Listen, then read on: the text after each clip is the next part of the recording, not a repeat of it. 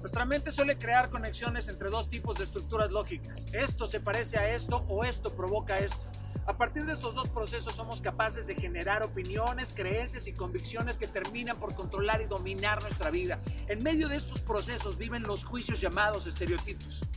Los estereotipos culturales son la ceguera de la mente y el espíritu. Trascendamos a los estereotipos, arranquemos por completo las vendas de la ignorancia, trascendamos a la maldita mediocridad, tengamos la capacidad de escuchar, de no juzgar y muchísimo menos a la ligera.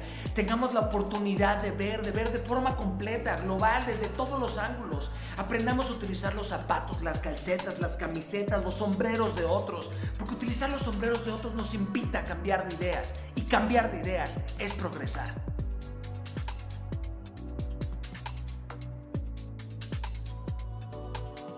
Ensanchemos nuestra capacidad de leer el trasfondo, de superar lo obvio, de estar preparados para lo desconocido. ¿No te das cuenta que el mundo es demasiado grande y tus pies demasiado pequeños como para quedarte en un mismo lugar durante toda tu vida?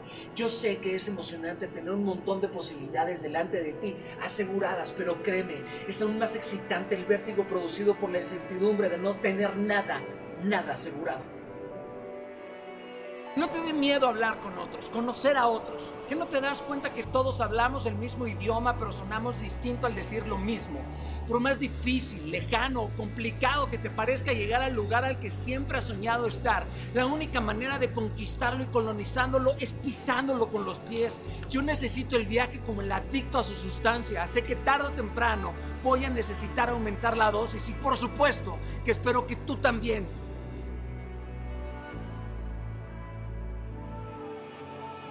Muchos afanan a lo que llaman hogar y no se atreven a dejarlo por el supuesto calor o seguridad que éste les genera.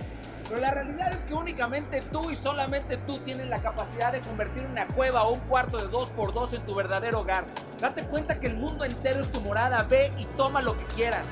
Atrévete a capturar el perfume de una ciudad nueva en donde sus calles no paran de hablar. Si sueñas con emprender un negocio, debes saber que te tienes que preparar para una travesía, para una aventura, no para un viajecito de turista.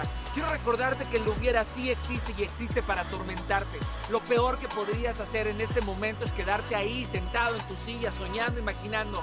No, brother, lo que tienes que hacer es levantarte, ir, preparar tu maleta y dirigirte al lugar a donde siempre has soñado ir. Sí me doy a entender. Ver un mapa no te hace sentir los vientos de sus montañas. Desmantela los estereotipos de tu mente con los pies. Pisa, viaja, vive y ve más allá.